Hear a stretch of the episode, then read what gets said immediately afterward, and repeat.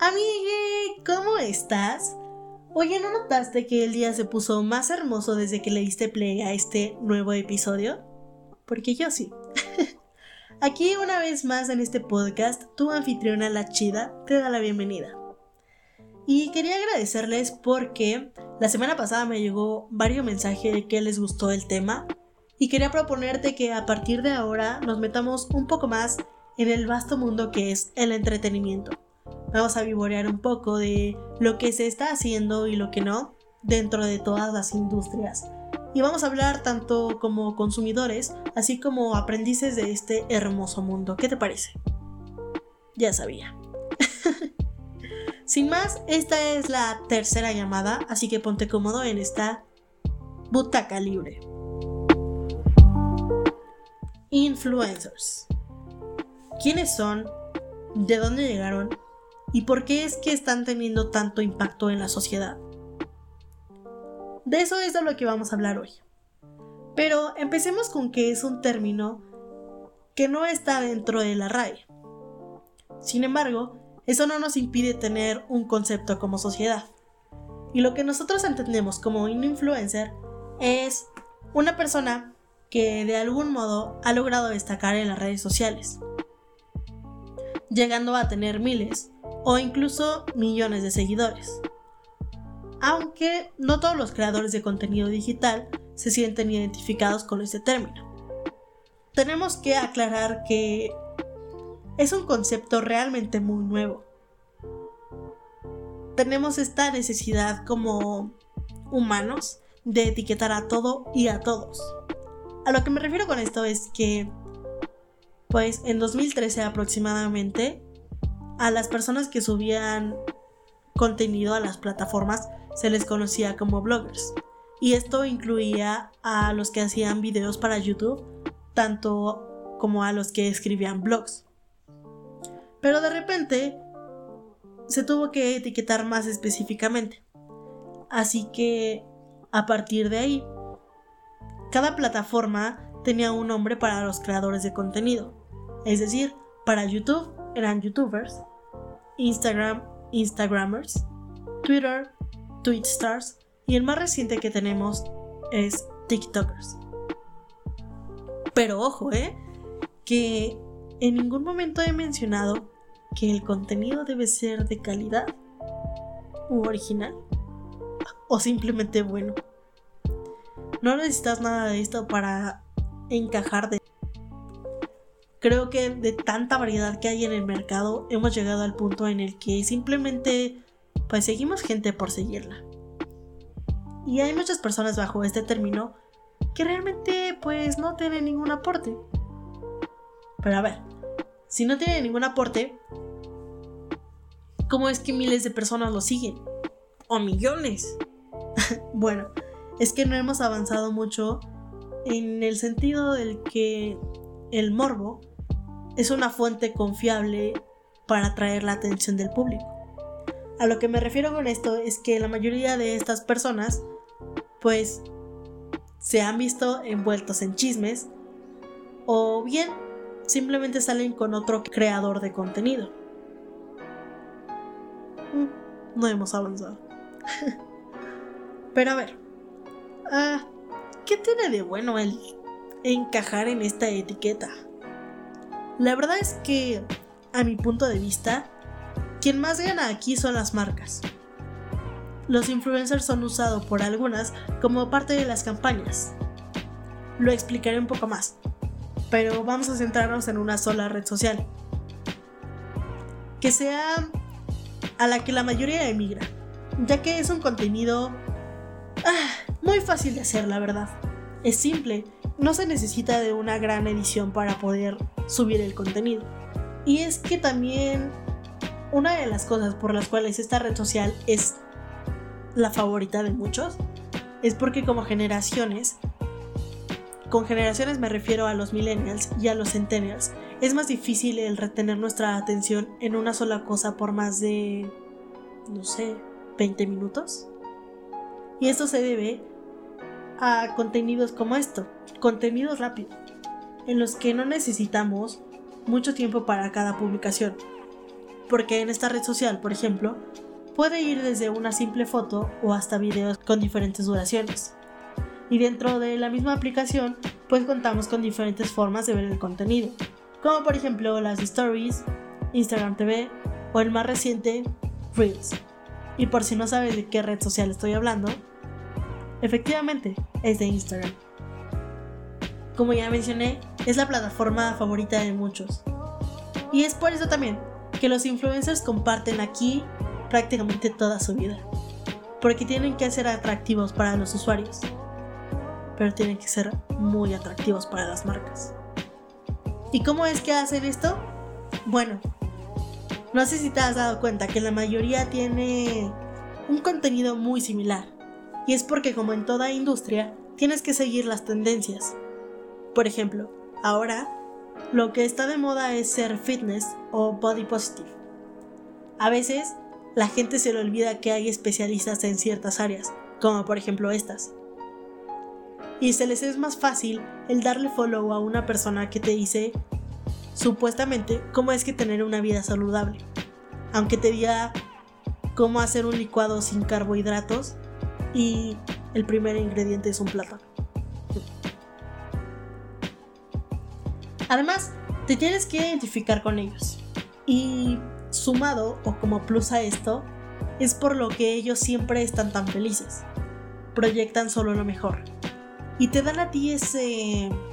Mm, ese rayo de positividad que necesitas. ¡Vamos! Así. Además de que todos te hablan como si fueras un conocido de toda la vida, como si fueras su amigo, y te hacen creer de corazón que te quieren contar todo lo que les pasa en su vida. ¿Qué van a desayunar? ¿Qué se están poniendo? ¿Qué marcas están usando? Todo. Absolutamente todo. Y algunos de ellos te comparten solo lo bueno de su vida. Pero otros también te llegan a mostrar un poco de lo malo. Obviamente esto tiene un fin. Y ese fin es que los vuelvas a humanizar. Todo esto que ya te dije, más que el morbo sigue vendiendo, es una de las razones por las cuales hay tanta atención a las parejas de internet. Hay parejas que todo el tiempo son felices y hay otras que hemos visto rupturas y que regresan y de repente vuelven a romper. Pero todo esto siempre ganan más seguidores. Una de las parejas felices es Bert y Cristina. El otro ejemplo es Kimberly Loaiza y Juan de Dios Pantoja. Una pareja que hemos visto conflicto completamente, pero que ellos aprovecharon excelentemente esto. ¿A qué me refiero? A que subieron videos y tuvieron miles, millones de visitas, llegando a ser tendencia en YouTube. Sacaron canciones, las cuales estuvieron en la lista de popularidad del país. Un perfecto ejemplo de que sigue vendiendo. Ahora, una vez que una marca ve esto, que compartes los ideales con ellos o que proyectas la imagen que te quieren vender, pues querrán hacer las colaboraciones. Algo muy gracioso de, de los influencers es que hay muchísimos filtros para que puedas llegar a ellos. Y es gracioso porque dentro del mundo del espectáculo para llegar a un artista solo tienes como filtro uno o máximo dos managers. Pero para estas personas hay un mínimo de tres. o sea, ¿en qué momento? Pero bueno. También son muy pocos los creadores de contenido que al ser contactados por una marca le dicen que no, porque no creen en lo que está haciendo la marca o simplemente no hacen un clic.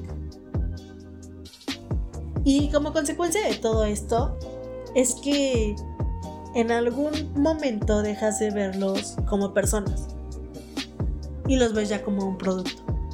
Entonces, ya no solo están vendiendo los productos de las marcas con las cuales hacen colaboraciones, sino que también se están vendiendo a ellos. Además, cada acción que tienen es juzgada por miles de personas. Tenemos dos casos que son los más recientes. Una foto que subió Luisito Comunica con su novia y una botella de mezcal. Y el segundo caso de un TikToker que cobra 1.200 pesos mexicanos por un saludo. En ambos casos, no son los primeros ni serán los últimos en hacerlo. Y vamos al primer caso, Luisito. Se hizo un caos completo en redes sociales, en el cual primero se dijo que estaba incitando a la violación bajo efectos de alcohol. Después se dijo que normalizaba una conducta inapropiada. Para terminar diciendo que no, que no era él ni la foto, era el nombre del mezcal. ¿Qué? A ver, la marca de mezcal no es la única con un nombre así para una de sus botellas. En ningún momento en la etiqueta del nombre se menciona un género o algo similar. Y la foto fue tomada bajo el consentimiento de ambas personas. Creo que hay cosas a las que simplemente se les quiere buscar un pretexto para hacer esta tendencia de cancelar a las personas. El segundo, un joven que quiere cobrar por un saludo. A ver, hermano, si no te gusta, si no lo conoces o no te parece, pues no lo compres y ya. O sea, hay muchísimos famosos artistas y personas del medio que llevan haciendo esto años. Y si tú eres fan o seguidor, pues tienes la posibilidad de comprarlo. Así como la tienes de no hacerlo. Muchos influencers están tratando de abarcar más mercado. No sé. Abren podcast, venden saludos o publican un libro. Por cierto, la industria editorial con ellos creo que sería un gran tema a tratar al final del día lo que están haciendo es dar al mercado más opciones. Y está bien, se agradece. Como todo, es una decisión personal el consumir su contenido o no. ¿Y a quién se le va a etiquetar como influencer? Creo que estas personas tienen muy en claro, o al menos eso espero, que si eres una persona que estás haciendo tu vida pública, pues tienes que acostumbrarte a que vas a ser juzgado por cada acción. Que ser tendencia en redes sociales no siempre es sinónimo de que están hablando bien de ti. Y esto es independientemente de, de si eres una persona influencer o que está haciendo su vida pública o no. Debes ser fiel a ti mismo, a tus creencias, a por qué estás haciendo las cosas. Si estás seguro de eso, pues dale, pa' adelante. Así es como termina este episodio. La verdad es que creo que fue algo más de opiniones. No sé qué piensas acerca de esto. Los influencers están teniendo un impacto muy fuerte en la vida de las personas hay veces que estas personas no, se dan cuenta de toda la influencia que tienen bajo la gente. O tal vez sí lo hacen. No lo sé. Pero depende de tu criterio el hacerle caso a alguien o no hacerlo.